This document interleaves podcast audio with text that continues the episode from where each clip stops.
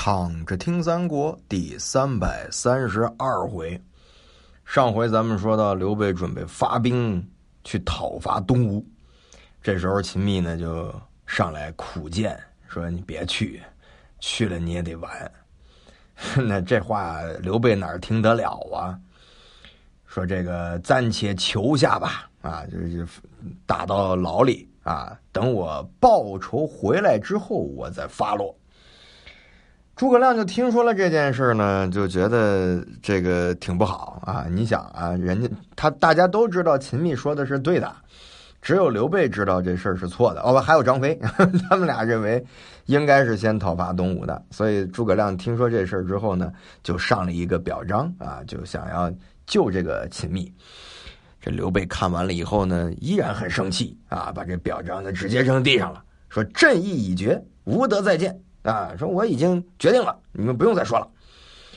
于是他就安排啊，这这一系列的这个准备，他就把这诸葛亮呢，让他守着两川啊，让马超和弟弟马岱呢，呃，还有这个魏延去守汉中啊，以抵挡这个魏军。呃，让这个赵云作为后应监督粮草啊，把这大家都用好了，然后呢。共七十五万啊，带了七十五万兵，准备发兵讨伐东吴。张飞这时候回到阆中，他也是下令呢，要让三日之内啊，要举白旗白甲，而且三军是挂孝伐吴，就是大家不能穿着铠甲去，这外头得包一层，得穿着披麻戴孝，因为这是给。二爷报仇啊！这个帐下的两员末将，一个叫范强，一个叫张达，他们俩呢就跟张飞说了：“说这白旗白甲，这一时半会儿准备不了那么些呀，能不能宽限几天？”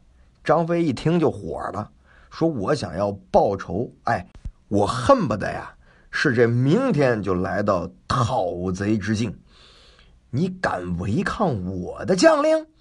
于是就让武士把他们俩绑在树上，各挨了五十鞭子。打完了之后，用手指着他们说：“来日一定要准备停当。我跟你讲啊，如果要是过了我的期限，我就宰了你们二人示众。”打的两个人是满口吐血呀。回到营中，这俩人就说了：“这这这这商量啊，这事儿不能这么办。”范强说：“说今天我们受了刑责，关键是他说的这事儿咱办不来呀。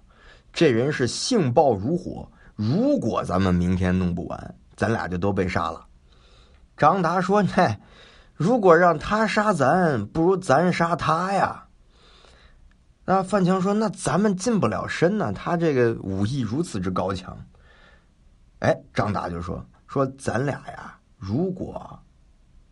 不该咱俩死，今天晚上他一定是醉倒床上。如果该咱俩死，他今天晚上一定不醉。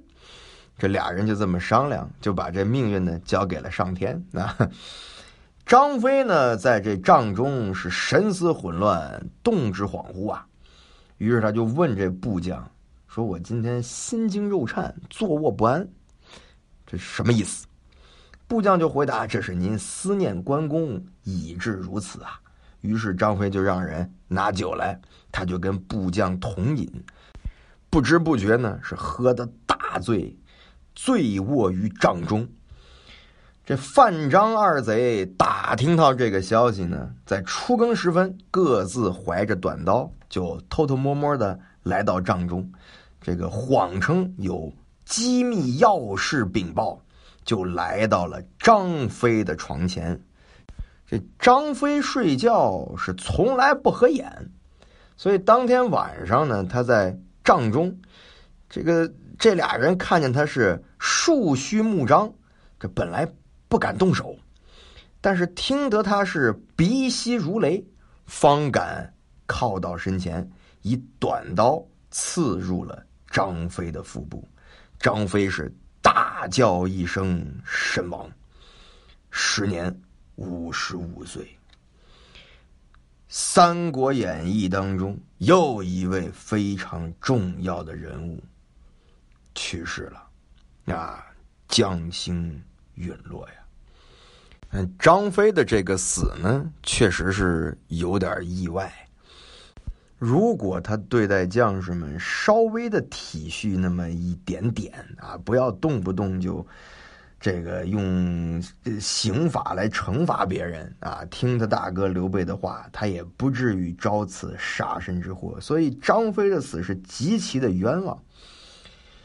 他还不像关羽，是吧？他打了几场漂亮的大胜仗之后，实在是没办法，气数已尽。最后牺牲了，张飞这等于死在了自己人手里，他还没怎么动呢，就就就就牺牲了，就捐躯了。你说这事儿整的，所以他他他他特别的冤枉啊！所以这二贼当夜就割了张飞的首级，带了数十个人呢，就投奔东吴去了。